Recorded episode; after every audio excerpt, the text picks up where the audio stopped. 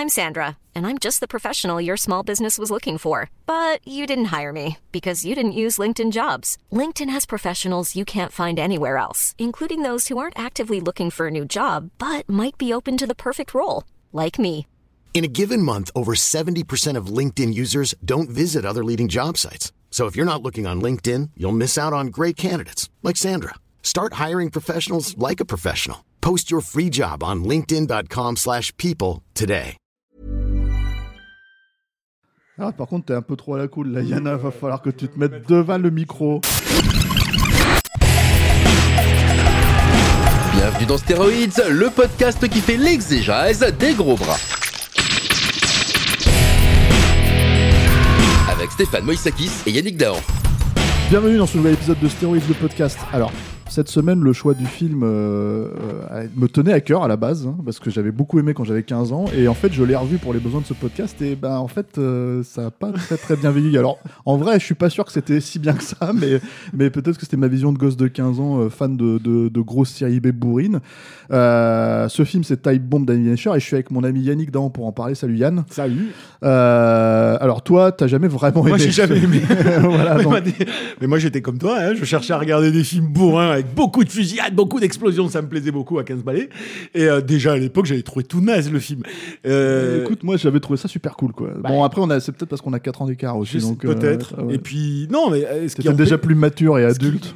Ce qui, n'empêche pas que j'ai souvenir, alors peut-être à tort et je ne sais pas pour quelle raison, que qui faisait fantasmer avant qu'on le voit. Il y avait quand même une, en- une envie d'aller le voir. Probablement euh, Michael Bean jouer de jouer jouer euh, voilà dans ce fantasme-là. Euh, moi, je me rappelle euh, qu'on nous parlait de ce réalisateur israélien et que et qu'il y avait euh, il y avait une espèce de réalisme dans, dans la gestion, tu vois, de euh, de, l'action euh, façon euh, commando israélien ou tout ce que tu veux. Puis quand j'ai vu le film, j'ai trouvé tout pété déjà à l'époque. Écoute, alors euh, on va peut-être situer un petit peu ce que ça raconte, l'histoire de, Time Bomb. Time Bomb, c'est l'histoire de Eddie Kay, le personnage de euh, euh, Michael Joué par Bean, Michael euh, joué Bean. par Michael Bean, merci, euh, qui en fait euh, est un simple, en apparence en tout cas, un Horloger. simple horloger, voilà, c'est ça. Déjà, Bah c'est oui, mais crédible. c'est enfin, time bomb quoi, tu vois, voilà, tu sais.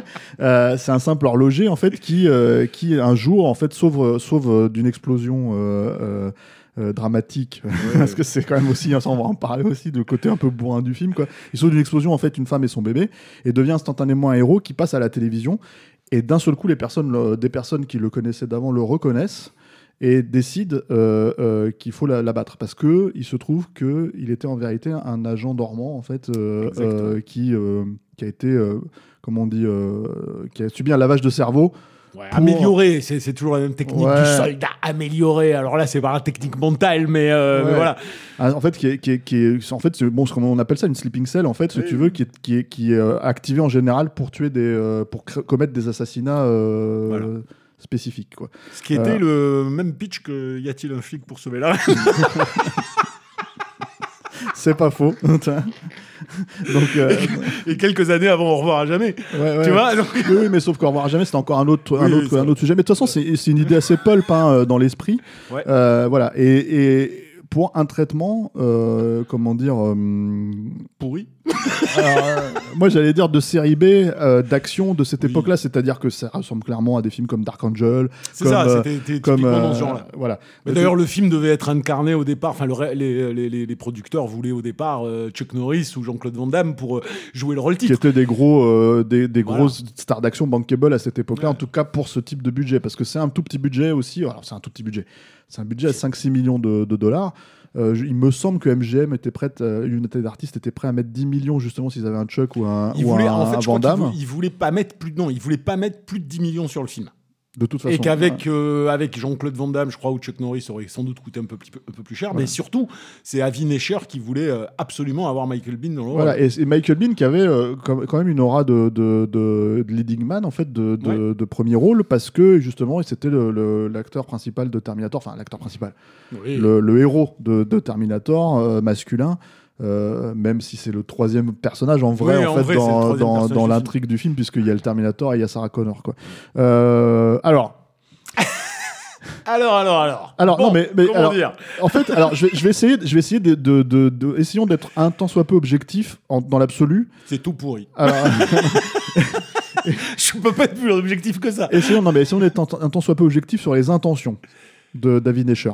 Oui. Pour moi, si tu regardes le film de tel qu'il est, tel qu'il est construit euh, sur le papier, euh, je pense que les- la source d'inspiration de, de David Escher, c'est déjà en fait euh, Manchurian Candidate, Ouais. c'est-à-dire euh, Un crime dans la tête de, de John Frankenheimer, un film des Mhm. années 60, euh, qui fonctionne sur euh, des idées similaires. Alors là, évidemment, On, ici, est, on est loin. hein. Mais bon. on est, déjà, on est loin de la qualité du film de Frankenheimer. On est aussi assez loin du traitement psychologique, parce qu'en fait, c'est un film, c'est beaucoup plus un film d'action et donc euh, un récit qui, euh, au fur et à mesure de fuite, c'est-à-dire que le personnage de, Michael Bean cherche à, fuir ses opposants, enfin à ceux qui cherchent à le tuer, quoi.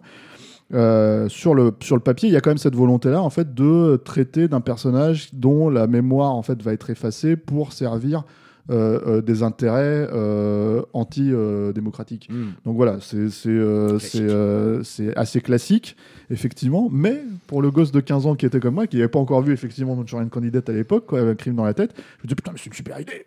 c'est incroyable, on l'a jamais fait ce truc, tu vois. C'est formidable, quoi. Euh, et en plus, alors il y a des grosses scènes d'action, il y a des gros flingues qui font pouit pouit, tu vois, comme ça. Donc, Bah euh, ouais, alors après, euh, pff, moi, le, le, le film, je sais. Alors, si tu veux qu'on on, on soit tout à fait objectif. euh, Non, quand je dis objectif, c'est euh, objectif sur les intentions, sur parce qu'après on va parler de ce qu'on intentions pense du film, et ce- et évidemment. ce qui hein. s'est passé, Ouais. parce que je pense qu'aussi. Enfin, moi, j'entends encore des gens parler de Time Bomb. Alors, bon, est-ce que vraiment il y a eu une génération de, de types comme toi qui ont surkiffé ce qui, à l'époque, était déjà pour moi une série Z par rapport à une série B, euh, justement, à la Dark Angel, quoi, si tu veux. Et euh, est-ce ça, faudrait que tu revoies Dark Angel. Probablement. Est-ce que euh, est-ce que c'est le fait qu'il ait gagné un Grand Prix, je sais plus, je crois que c'était à Voriaz ou un truc comme ça. Enfin, il a gagné un Grand Prix à un moment donné dans un Mm. festival qui lui a donné une espèce de de, de petit aura. euh, je pense. Et puis on continue à parler à parler de ce film comme s'il était une sorte de référence du- justement du B-movie d'action des années 80, alors que franchement, il le- il y, a- quand même des trucs qui sont mille fois plus intéressants que ça, mille fois plus tenus en fabrication, euh, même. J'ai envie de dire, même si on sait que Jean-Claude Van Damme ou Dolph Lundgren ne sont pas les plus grands acteurs du monde, là quand même, euh, là on touche quand même à un point sensible. Enfin moi, c'est le, le- le Time Bomb, c'est une caricature d'interprétation de la première à la dernière image. Je crois que j'ai rarement vu des seconds couteaux aussi ridicules dans un film depuis très très longtemps. Alors je l'ai revu, hein, c'est-à-dire là je me suis je me suis pas tapé euh, la vingtaine de nanars des années 80 d'affilée pour me pour me faire un ratio entre lequel est vraiment le plus pourri et lequel est le plus sympa. Mais là putain c'est rude quoi, parce que pour que Patsy Kensit arrive à, être apparemment la plus sobre de tout le film, c'est qu'on est arrivé à un degré de nullité qui est quand même cosmique. Euh, moi j'aime bien Michael Bean, j'aime beaucoup, j'adore son brushing et tout dans le film, et, euh, et il est à fond, tu sens qu'il y croit, mais il est dans l'overdrama. Mais le pire, c'est la, la bande à Billy Blanks derrière, à Richard euh, Jordan. Et cette espèce de gros, de gros blond rasé, là, euh, musclé de partout, tu sais, qui, Ah, mais lui, il est génial. c'est, ah non, mais lui, t'as l'impression qu'à chaque fois, il se met dans une position où il, il- il- tu sais, il, il fait une flexion des genoux, il monte son boule. Moi, j'avais toujours, j'attendais toujours qu'il y ait la musique de, de Michael Youn derrière qui était, j'aime trop ton boule. J'avais l'impression de voir ça. Non, mais Tu peux pas vanner le film si t'as des références de merde Je comme ça. sais, mais c'est Ouais. pas grave. Non, le. Grosso modo, hormis tout ce que tu vas dire par la suite, on le sait déjà, la, la chipitude, la, la, la réal qui est quand même euh, à l'ouest, malgré une ou deux bonnes idées qui sont d'ailleurs restées dans l'esprit des gens. hein. Je pense que le latage euh, de gueule du mec euh, à travers Andra, c'est resté de dans l'esprit des gens. ouais, ouais. Mais moi, la première réflexion que je me suis fait en regardant le film au bout d'un quart d'heure, j'a- j'avais l'impression, j'avais l'impression de voir un, un film d'action muet d'avant 1929. Chaque, chaque fois que les personnages marchent, font un geste, réagissent, cette espèce de pose qui se fiche, dont, dont jusqu'ici Jean-Claude Van Damme était le digne héritier dans la plupart de ses films. Et là, je trouve 15 acteurs qui font tous la même chose pendant le film. Et moi, j'ai trouvé, ça mais à se pisser de rire du début jusqu'à la fin. Mais alors, le- Et je finis. Ouais. Et je te laisse parler. Vas-y. Et malgré tout, j'ai un énorme mystère. C'est que tu enclenches le film. Alors, est-ce que c'est le, fantasme années 80 Est-ce que c'est les brushings? Est-ce que c'est, euh, je sais pas quoi, euh, l'action un peu violente? Mais tu restes, tu regardes le truc. Je l'ai regardé jusqu'au bout, sans me faire chier, en me moquant les trois quarts du temps, mais sans me faire chier, tu vois. Alors que d'autres euh, pourraient t'ennuyer beaucoup plus rapidement. Donc il y a un truc, je sais pas. Je sais Moi, pas pour moi, ça a été pénible hein, à revoir. Mais, euh, mais, euh, mais et à, Ouais. mon- à ma grande surprise, hein, parce que, encore une fois, en fait, euh, même la dernière fois que je l'avais vu, il y a peut-être 15 ans, hein, Ouais. euh, 20 ans peut-être maintenant, hein, c'est peut-être un peu, euh, je vais te dire, oh, ça va. Il n'y a pas, y a- y y pas de problème. et en fait, ça va pas du tout. Alors, le, le, le, le gros chauve dont tu parles, c'est Jim Maniaci. Alors, Jim Maniaci, moi, je l'aime beaucoup parce qu'il apparaît dans Armageddon. C'est un Ouais. des beaufs en fait avec lesquels ils se foutent sur la Putain, gueule dans une boîte de nuit, tu vois. Bah moi la parce que connexion, quoi. bah moi j'ai fait la connexion parce que je me rappelle toujours de la punchline de, de Steve Buscemi qui euh, cla- claque son pognon parce qu'il est persuadé qu'il va mourir Ouais. en Armageddon, tu sais, qu'il va Ouais. crever dans l'espace, tu vois. Donc il a emprunté 100 000 dollars à t'as un usurier, tu vois, et il pense qu'il va devoir pas devoir les rendre, quoi. Et donc en fait il les claque à, à- à tout va et puis t'as as ce mec qui arrive, c'est un cascadeur le type à la base. Hein. Euh, il arrive, il lui dit ouais t'es en train de foutre le bordel dans la boîte de nuit et l'autre il lui jette un billet sur la gueule, il va, va t'acheter un coup. et je me suis dit c'est vrai qu'il a pas de coup le mec. Tu vois, c'est ce que je m'étais dit à l'époque. C'est pour ça que la punchline m'est un, restée. un Mais truc euh, qui va pas, c'est-à-dire que tu veux te la jouer. Alors, Avi Necher, qui veut peut-être se la jouer véritablement technique du Mossad et tout, dans son film, je vais vous montrer comment on fait les choses euh, véritablement. Bah, tu vas pas choisir deux bourrins ultra musculeux pour aller leur mettre des costumes ça, euh, serre-. Bah non, Ah ouais. Billy Blanks, moi je l'ai toujours vu torse nu, Billy Blanks. J'ai toujours torse nu en train de donner des coups de tatane. Ah, TC 2000. Et là, mais voilà, c'est ça. Et alors là, tout d'un coup, on te les met dans des costumes, genre attention, on est un peu plus sérieux, un peu plus noble. Et ils ont des, et ils ont des, des gestuels, c'est juste pas possible. En fait, le truc qui est hyper drôle à regarder quand tu regardes Time Bomb, c'est la réflexion que je t'avais faite tout à l'heure, c'est tu regardes ce que Hors font, antenne, ouais. ce que font Billy Blanks et tous les autres second rôles quand ils sont pas au premier plan du, euh, d'un cadre. Quand tu vois Richard Jordan qui est en train de faire son très très grand méchant au téléphone, tu regardes ce que font les autres derrière et tu te tapes des barres. Les mecs, ils savent pas du tout quoi faire. Ils regardent, ils regardent en l'air, ils remettent leur chemise. Mais- ils font- T'es là, tu dis, mais en fait c'est terrible. C'est pas mis en scène. Ce n'est jamais mis en scène. C'est ce film. terrible parce qu'en fait, c'est terrible parce qu'en fait, moi j'étais parti quand on a choisi ce film. euh, je m'étais dit, on va, on va, on va, on faire découvrir aux gens une petite série B sympa, euh, tu vois, euh, euh, brute de décoffrage, dynamique, avec comment dire une vraie économie de moyens, mais en fait, voilà, et c'est exactement ce que j'avais en tête, Ouais. c'est-à-dire avant de revoir le film, c'est-à-dire pour moi c'était ça, avec cette volonté de raconter quelque chose, certes un petit peu galvaudé dans, dans, Oui, dans un truc, On avait tout déjà vu. hein. voilà, mais, mais, mais quand même plutôt cool, plutôt sympa. Et effectivement, avec un acteur qui porte le film, euh, un bon acteur de manière générale. hein. Euh, moi, je suis pas aussi, euh, enfin, je Ah, suis pas aussi euh, dur avec Michael Bean que Ah, toi. moi, je quoi. les trouve tous mauvais. Mais Ouais. je pense que c'est pas forcément la faute de Mais- Michael Bean. Je pense Non, que non, je pense qu'il y a un mec en sûr. face qui sait pas diriger des acteurs, qui sait pas où mettre sa caméra, Bien entendu. qui te repompe des plans entiers de Terminator. Mais tu te dis, non, mais mec, t'avais juste à copier le plan de, de Terminator. Comment t'arrives à, à le rendre 100 000 fois plus moche, en fait? Donc, non, non. Et, et- et avec cette volonté dans le film, en fait, de raconter quelque chose à travers, par exemple, je me rappelle qu'il y avait des, enfin, c'est ce que je me rappelais, puis c'est dans le film hein, pour le coup, euh, des flashbacks euh, entre, alors attention. À la Hitchcock, tu vois, et à la De Palma, tu vois, mais attention, je dis bien attention parce que c'est, je pense que c'est sa référence au mec, mais effectivement, euh, le, le résultat est, est ringard. Et pourquoi aussi? C'est-à-dire que, en gros, c'est un film qui a donc coûté peu d'argent, mais ce qui est très étonnant, c'est que, par exemple, quand c'est tourné dans Los Angeles, dans les rues, ça va à peu près. C'est pas Ouais, un film, ça, euh, tu vois, voilà. Mais en fait, il y a beaucoup, beaucoup, beaucoup de décors.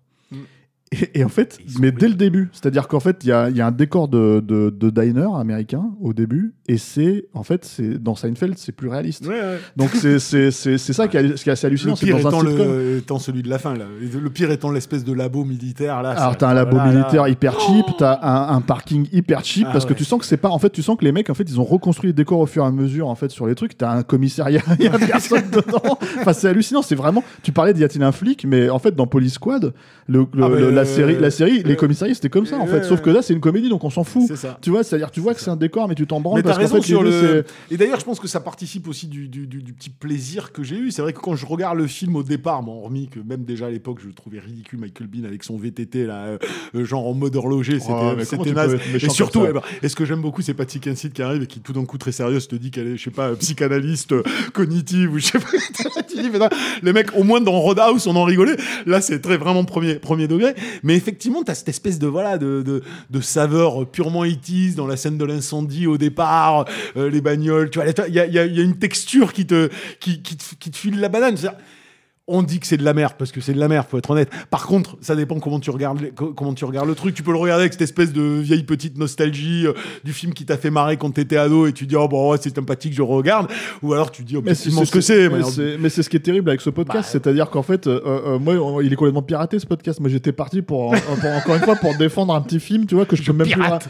je- attends, mais en fait, ce que je, peux- je peux même plus vraiment défendre en vrai, c'est vrai. C'est-à-dire que qu'est-ce que tu vas retenir en fait d'un film comme ça? C'est-à-dire que Bah, aujourd'hui. hormis la scène de baise avec Patty Kensit et le mec qui démastique euh, à travers Andra, moi Mais je ça, veux c'est un rien truc, d'autre en à fait, retenir du film. Ce qui est marrant, ce qui est marrant avec cette, euh, cette scène de cul, c'est que d'ailleurs, euh, même s'il est très très courte hein, dans le film, Elle et était moi pas je me prévue. rappelle qu'elle était ma- marquante parce que c'est en fait les deux acteurs qui ont expliqué à, à Avi Nesher. Ouais. Euh, alors, effectivement, Avi Nesher, tu l'as pointé du doigt, on l'a- on l'a on l'a souligné, mais c'est vrai, il faut le, faut le, faut le, faut le signaler.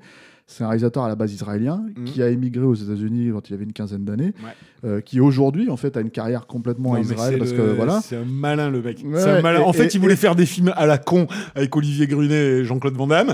Puis c'est Les Grunet, quoi. Et Olivier Gruner. Et puis il s'est rendu compte que merde, ça marche pas, c'est un peu nul la série Z.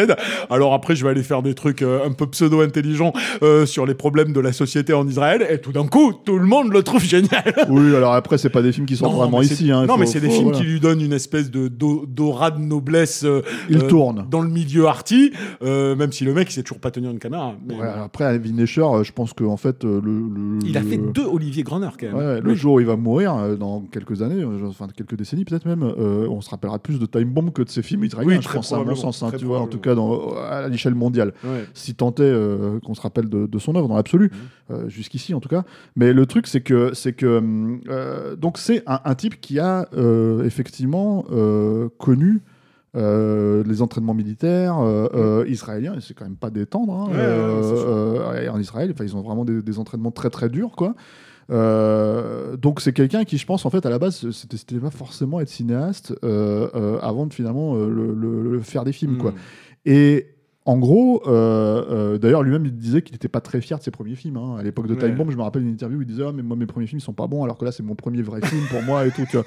Donc, euh, en fait, si tu veux. On aurait dû l'interviewer 10 ans. non, non, mais, c'est terrible parce que je te dis, voilà, il y a, y a ce, y a ce, ce truc en fait où tu as toutes ces volontés-là et qu'est-ce que tu peux retenir finalement? Donc, tu as cette scène de cul où effectivement les acteurs ont dit ça serait bien en fait que dans le, le flux de l'action, en fait, si on doit faire une scène de sexe, parce que je pense que c'est un film d'exploitation pur et dur, Ah hein, oui, je pense oui. que c'était un truc où ils se sont dit on va le mettre dans le film, tu vois, Mm. il y a pas de sick and sit, elle est mignonne comme tout, on va, voilà, on va la montrer nue, tu vois. Euh, Michael Bean n'est pas dégueulasse non plus dans l'absolu, Ouais. hein, euh, si t'es une femme, quoi. Donc, le truc, si tu veux, c'est que. euh, pour, pour ce public-là, si tu veux, pour vendre le film, euh, il y, a, euh, il y avait cette idée de mettre une scène de cul, et eux, en fait, ont décidé de la traiter de manière assez brutale. C'est pour ça qu'elle était marquante à l'époque. Oui, Aujourd'hui, bon, c'est Ouais, mais très non. rapide, ça dure même pas euh, 40 secondes, je crois, tu vois. Et effectivement, il y a une brutalité. C'est-à-dire qu'il y a Voilà. dans le film une certaine brutalité, dans cette scène juste après, d'ailleurs, euh, parce que tu l'évoques comme ça très rapidement, il faut le dire ce que c'est, cette Non, scène. mais cette scène, il enroule, il enroule, idée, en fait, voilà, idée. il enroule le drap, en, en fait, un drap, euh, le drap de, de lit, là, Ouais, hein. autour de la tête du mec, c'est Jim Maniaci d'ailleurs, ouais. Et en fait, lui éclate Il la lui gueule à la travers gueule à avec coups de des coude. coups, à de coude à travers le, le drap, quoi. Et du coup, le truc qui apparaît, c'est le sang euh, Ouais, du mec en fait qui se fait littéralement éclater. Et pour et, et franchement, là où ça fonctionne. C'est que tu te dis, ok, ce mec qu'on a vu, qui est un gros veau depuis, euh, depuis une heure là dans le film, en fait, qui leur court derrière, qui effectivement roule du cul dans son, dans son, dans son pantalon, euh, euh, comment dire, taille trois fois trop serré, quoi. Bah, tu crois qu'il est mort. Tu crois. C'est-à-dire Ouais. que ça fonctionne, en fait. Ah ouais, euh, voilà, quoi. Il y a aussi pareil, une, scène de torture, une scène de torture où il utilise. Steven reprendra cette idée d'ailleurs plus tard dans, Euh. dans Terra Miné, où il utilise des bouteilles de. Comment t'appelles ça De. hum, Défiant, tu vois, Ouais. euh, comme silencieux.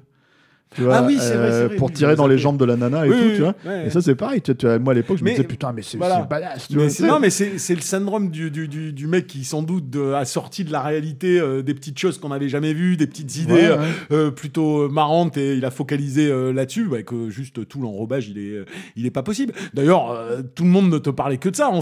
Quand on, quand on évoque avec n'importe qui euh, Time Bomb, il va te dire, ah ouais, le, le mec qui se fait taper à coups de coude. Donc, bah, voilà, c'est tout ce qui reste, en fait. Film. faut arrêter de rêver, c'est tout ce qui reste. Ouais, mais tu peux pas dire ça. Bah si, je le dis. bah je non. le dis.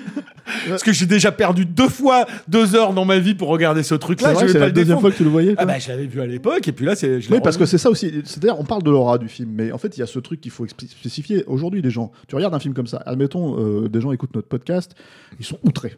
outrés par le fait que, mais moi, je me rappelais que c'était un très bon film, etc. Revoyez-le. Revoyez-le, certes. Mais aussi, il y a cette notion, c'est qu'un film comme ça, déjà, c'est du, pur produit des TV, euh, je veux dire, euh, Ouais. dans les années, euh, fin des années 90, euh, mi- milieu des années 2000.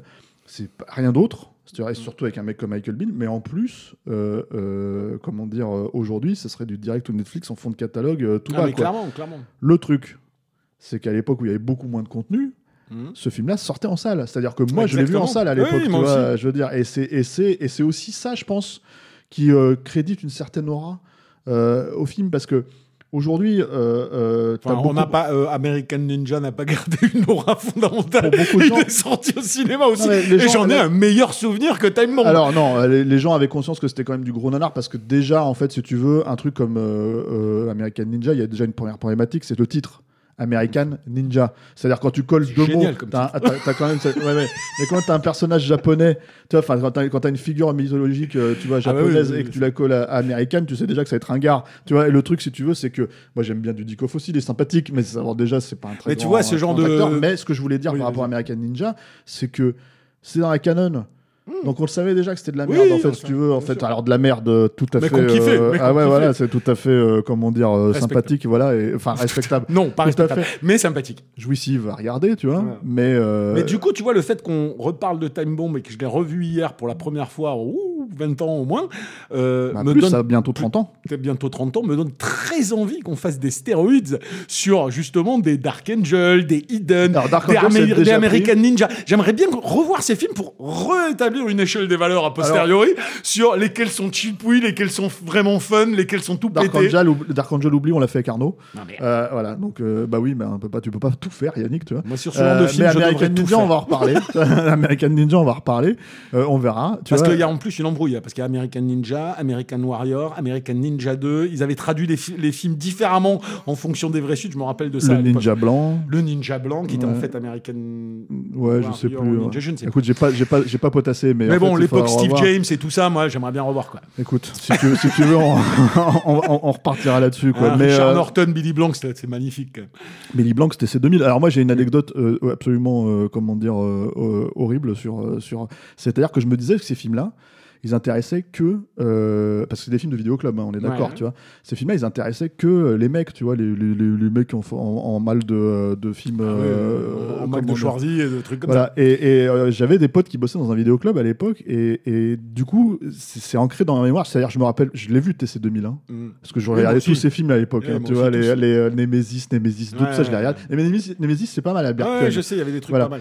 TC 2000 avec Billy Blanc, ce qui était, je me suis dit, putain, c'est le, le gros bourrin de, du début du dernier Samaritain, le gros bourrin de, de, de Time Bomb. Il faut que absolument que je vois TC 2000, tu vois. Genre, ton esprit fonctionne d'une certaine manière, tu vois. Et je me disais, c'est des films, en fait, ça intéresse que les, que les, que les gamins tardés comme moi, tu vois. Ouais. Et en fait, étrangement, non. Euh, euh, dans ce vidéoclub, je me rappelle qu'il y avait deux sœurs qui venaient, qui n'étaient pas très gracieuses, on va dire, hein, disons-le comme ça, sans, sans vouloir être méchant, tu vois. J'espère qu'elles nous écoutent pas, qu'elles vont pas se reconnaître, tu vois, et qui tripaient sur tous ces films, juste en fait sur la physique, le physique des mecs. C'est-à-dire qu'elle elle, elle louait, elle disait putain mais regarde, il est magnifique et tout, étaient là et elle prenait les.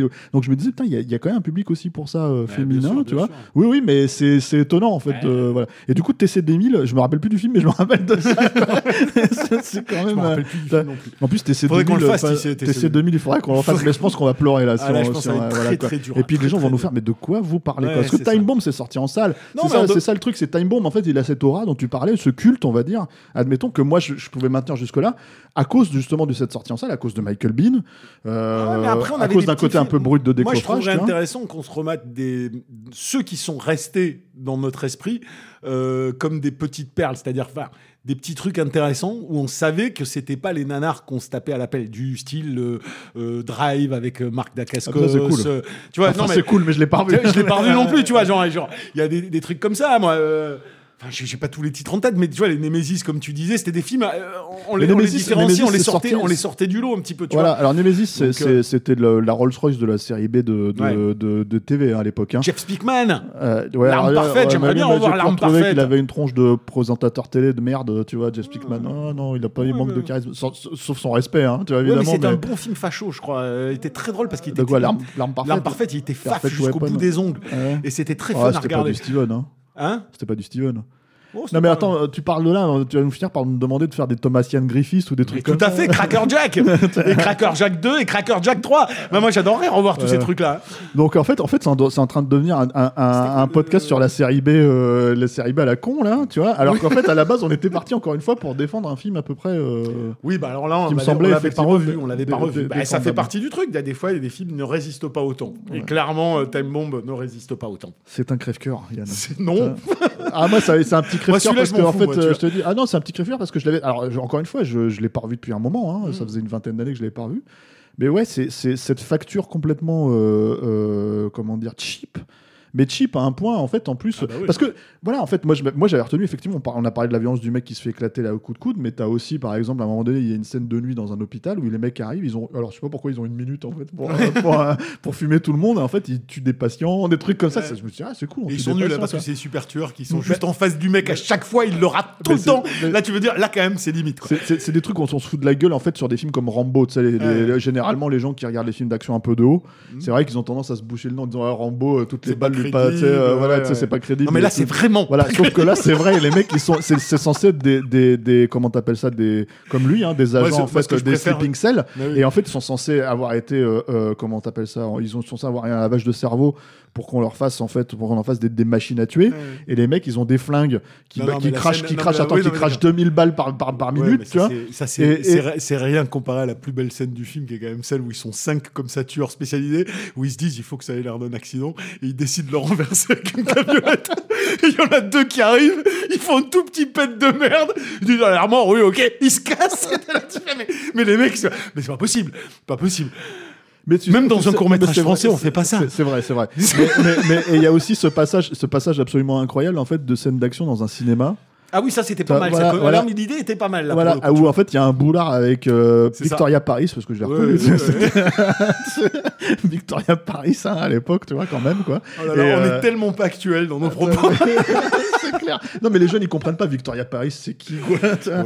Bon, voilà, tu vois. Mais bah oui, bah, parce qu'en fait aujourd'hui c'est même plus, c'était même pas une vraie grande star ouais. porno, mais en fait elle apparaît sur l'écran. Je fais ah c'est Victoria Paris en voyant le film direct. Quoi. Et et, euh, et tu sens que c'est pareil, c'est un peu crapoteux comme idée, tu vois, mais Ouais. un peu rigolote, tu vois. Un Mais peu, c'était une euh, idée marrante. ouais, Voilà, c'est une idée euh, marrante. parce que je suis même pas sûr que, en fait, même à cette époque-là, il y a encore des sites. Tu me diras, il le film, des le film avait, avait certaines euh, idées euh, de situationnelles qui étaient, euh, qui étaient marrantes. C'est plutôt, c'est, comment te dire, c'est la, mise en scène, c'est la scénographie où ça ne va jamais. En fait, jamais. Il ne sait pas. C'est comme si un mec, c'est, comme si ces acteurs c'était des bouts de viande, ils savaient pas quoi en faire. C'est genre, tu vois, il leur dit, vas-y, avance là, et puis fais ça, et puis rien ne marche, rien ne va. Tout est, euh, tout a l'air à l'ouest, quoi. Hormis Michael Bean, qui est, qui est, euh, qui est au moins pétri de conviction euh, pour son rôle, mais euh, c'est le seul. Et il est tellement pétri de conviction qu'il en devient ridicule. Après, tu sais, des, des, des, des, acteurs, euh, des trognes de série Z ou de série B, en fait, si tu veux, qui jouent comme des patates, euh, tu vois, comme des sacs à patates, là, il y en a eu toujours eu, hein, tu vois, c'est pas, pas une Là, nouveauté c'est dans Michael Time Bomb. Bean. Mais, euh, non, non, je parle, dans, je parle pas de Michael Ah. Bean, là, je parle vraiment des autres, hein, je parle de, de, comment dire, euh, Oui. bah, Billy Blanks qui est bon, euh, comment dire, voilà, joué. moi je l'aime bien Billy Blanks, mais c'est vrai que c'est pas Laurence Olivier, quoi. Non, ça, c'est Mais euh, et et comment dire et pareil avec avec effectivement Jim Maniaci qui a une gueule de, de veau mais Même Richard Jordan, il est mauvais comme un cochon, quoi. Donc, bon. Ouais. Bref. Bon, Voilà. alors on, on lui a taillé le, le- il est taillé le costard pour l'hiver là donc c'est bon Euh, donc euh, ne faites peut-être pas comme nous en fait au final ne revoyez pas Time Ouais, Bomb si vous avez un bon un bon souvenir. Peut-être que en fait vous allez pas être content et vous allez nous chier dessus dans les commentaires en fait Mais vaut mieux euh, rester sur votre bon souvenir si vous l'avez pas revu depuis 20 Bah, ans. c'est ce que j'aurais dû faire moi en fait parce que je me disais merde parce que moi je suis, je suis euh, alors ce film euh, en fait euh, c'est euh, c'est un il n'est sorti que en DVD euh, vaguement chez MGM Euh, aux États-Unis tu le trouves chez Shout Factory en Blu-ray alors tu revois le film comme ça tu te dis ah, putain je vais me le reprendre et tout. Bah en fait finalement non, je vais pas me le reprendre non, quoi. non. et euh, donc voilà c'est un zone A hein, euh, de toute façon le, le Blu-ray américain. Donc si vous n'avez pas de lecteur des zones vous pourrez pas le lire. Euh, je crois pas qu'il soit sorti en France. En tout cas je l'ai pas vu passer. Mhm. euh, c'est un film qui a un petit culte en fait pour les gens comme nous qui l'ont découvert à l'époque, pas, pas comme toi mais comme moi en tout cas, si tu veux, qui, l'ont- qui ont pu le découvrir à l'époque. Si vous voulez rester sur cette idée-là, moi à mon avis, vous feriez mieux de pas revoir le film. Maintenant, si ça se trouve, en fait, euh, vous avez bien aimé, vous allez nous faire, euh, nous faire des, des commentaires euh, Avec plaisir. Ah, Même voilà, si dans- vous ne me dans, dans- dans les commentaires, quoi. Voilà, et puis. euh, Est-ce qu'American Ninja, il est sorti en Blu-ray? Alors, American euh, Warrior, euh, je crois qu'il est sorti en Blu-ray. bah voilà, euh, tu pour vois, un prochain stéroïde. Non, mais l'American Ninja, oui, ça doit sortir parce que ça, c'est des classiques. Tu vois, donc euh, voilà, quoi. Merci Yann. Bah, avec plaisir. Merci à la, merci à la technique. Euh, merci à nos auditeurs, à ceux qui nous suivent euh, depuis le début, à ceux qui typent en fait et qui, euh, qui nous aident à faire ces, ces podcasts et pour défoncer Time Bomb, le pauvre film que, qui n'en demandait pas tant quoi. Si euh, vous voulez nous soutenir, bah, c'est sur tipeee.com. hein, euh, les mots clés sont Capture Mag. Pour nous écouter, euh, on a surtout migré sur Acast dernièrement, donc si vous voulez télécharger le MP3, c'est par là que ça se passe. Plus tellement sur le site. On- le site attend une refonte. Font qu'on le refasse, quoi. Euh, mais on reviendra dessus. Euh, et puis sinon, bah, si vous écoutez ailleurs, il y a toujours les, les mêmes agrégateurs de podcasts habituels, hein, SoundCloud, Apple Podcast, Google Podcast. Et moi, je vous dis à la prochaine avec peut-être American Ninja, peut-être pas la semaine prochaine, mais peut-être une autre fois. Voilà. Une autre fois. voilà. Merci à tous, à bientôt.